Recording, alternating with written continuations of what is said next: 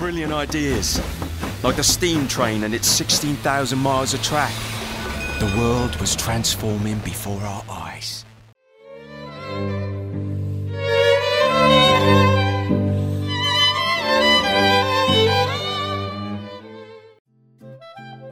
欢迎收听阅读 Tango 书笔鉴赏会，我们是林森林与 Sophia。嗨，大家好！很快哈，一个礼拜又过了，对，我们现在马上要迎接到。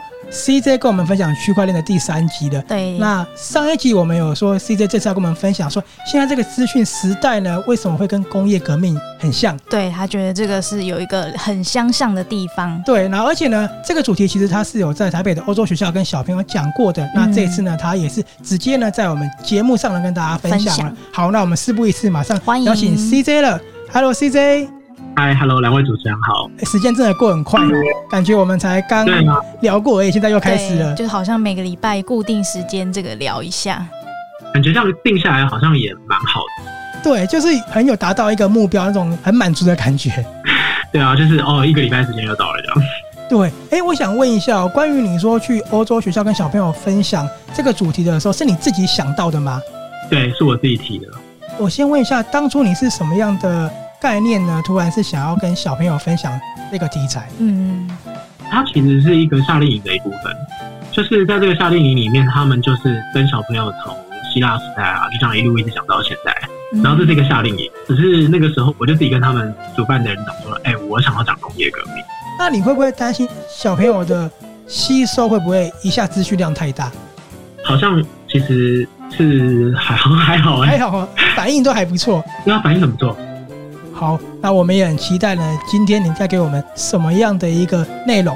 很多朋友已经开始在想说，哎，到底为什么跟工业革命很像？是现在我们又要经历到一个什么样的转换的呢？你现在马上来跟我们分享一下。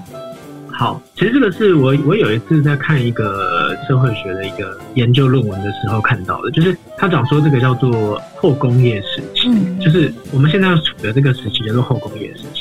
对，为什么会这样定义呢？因为我们现在每天都有很多的盐、很多的糖、很多糖分，然后很多的油、油脂可以吃，然后物质文明非常丰富。这些事情其实都是工业革命以后才有的人类的生活形态。对，也就是说，我们现在常常看到很多动物，它们常常没有办法吃饱饭，常常都瘦瘦的，然后饱受疾病的侵袭。生活卫生条件不好，其实，在工业革命以前，人类的生活跟这些动物其实并没有很大本质性的差别。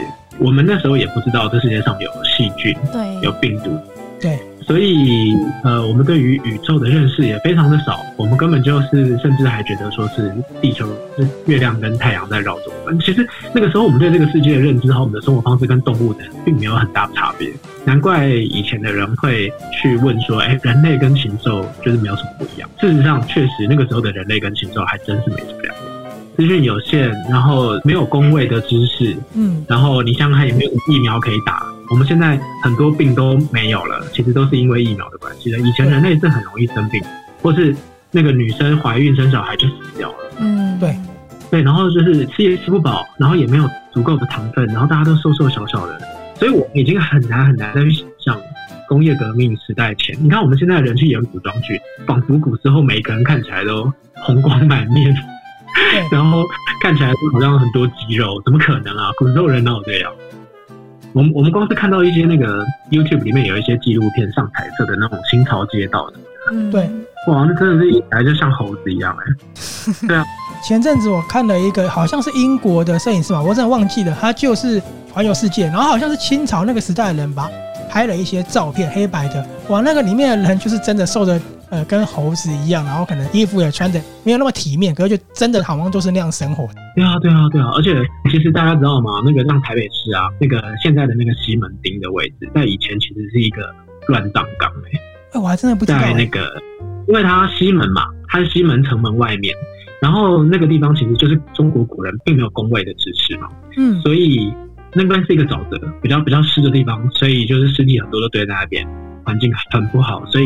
其实对人的健康也是蛮不好，所以你看那个时候最热闹的地方是艋舺嘛，对，再往北边就是大道城。嗯，你看他们为什么从艋舺就是一路就直接跳过西门就到大道城，就是因为西门以前是一个乱葬岗，日本人来了以后，他觉得说，哦，一个城市的市中心外面这个样子，这健康很不好，他们才把它做一系列的卫生条件的改善，然后才变成现在的西门。嗯，所以这就是一个工业化的结果嘛。你想想看，在工业革命里面，哦，我讲太多了。其实真的要真的讲起来的话，这个工业革命给人类带来的改变啊，是一种物质文明的，从物质资源的。稀少、缺乏到物质文明的丰富，可以这样说吧？是没错。所以这个就是十八世纪的工业革命带给全世界的一个一个改变，是完全围绕着物质的丰富。所以你你现在可以看到，即使是现在的街友，其实现在皆有的生活条件应该比古时候很多，嗯，就是已经是丰富。其实整个的条件还是比以前好太多了。对，那这都是因为。呃，工业革命它带来为什么它能够带来物质文明的进步呢？因为它大量生产，嗯，然后也你要说它是压榨地球资源也好，你要说是利用地球资源也好，反正就是把地球上一些物质啊，就把它全部都大量的生产到我们的身上，还有生活里，把它转换。我懂你的意思，我们也是因为这样子，我们破坏了一些整个的生态，然后导致那些动物才变得像我们以前的那个生活模式。对对对，不过动物一直都是过那样的生活。对，因为毕竟 他们，他他们就是没有选择嘛，对不对？他们还没有机会享受人类的生活。好，那然后呢？那那现在这个后工业革命是怎么样呢？我们从物质文明的丰富到已经完全几乎不匮乏了。后工业革命呢，就是大概通常是讲一九六零七零年代以后。那这时候世界上发生了什么事情呢？就是资讯的革命。嗯。所以以前是物质文明的丰富，现在是到资讯流的丰富，是网络产业发展的关系吗？跟媒体不只是网络诶，对啊，媒体、无线电到电视到网络，资讯还有文化，你想看是不是？前阵子也有在全世界都很流行什么文创产业啊什么？对对，就是这些文化资讯的这个革命。可是因为我我那时候有跟那些小朋友分享说。很多人都会在讲到西方的那个蒸汽机的时候，纺纱机就会说，其实罗马时期啊，或者是宋朝，中国的宋朝其实也都有发明过纺纱机的雏形。嗯，但是我就问那些小朋友说，如果说工业革命只是一个技术的进步而造成的话，那没道理，宋朝跟罗马的时候怎么没有进入工业革命？为什么就是在十八世纪的时候进入了工业革命？对。所以啊，一个东西之所以在人类社会里面被称为是革命，它其实是至少有三方面的相辅相成。第一方面就是科技的进步，所以有了蒸汽机；第二个是金融技术的进步，这很重要。其实大家都忽略，十八世纪亚当·斯密他提出了国富论，还有很多很多的经济学家，他们建立起了一个银行。对，现在的银行金融体系跟古时候的金融体系完全完全不一样。没错，没错。嗯，然后第三个是政治制度，它是一个自由民主代议制度，而不是独裁。嗯，那三个合在一起，人类从君主制变成代议制度，从呃发现了可以使用自然资源的方法，自然科学的发明，然后进入工业革命，然后再来是我刚才说的金融技术的进步，这三个加起来造就了工业革命。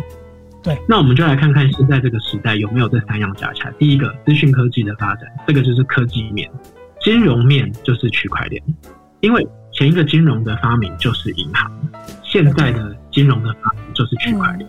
嗯、第三个是一个新的发明，而且是金融方面。嗯，过去这三四百年来，金融科技并没有进步，它是奠基在四百年前、三百年前的那个基础一直往上加而已。对，对，现在区块链的发明让。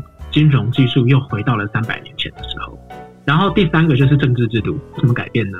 大家可以看到，其实君主过继到代议制度，现在又到了一种，有没有觉得？因为在自媒体的推波助澜之下，其实各地的已经有点不太一样，是不是？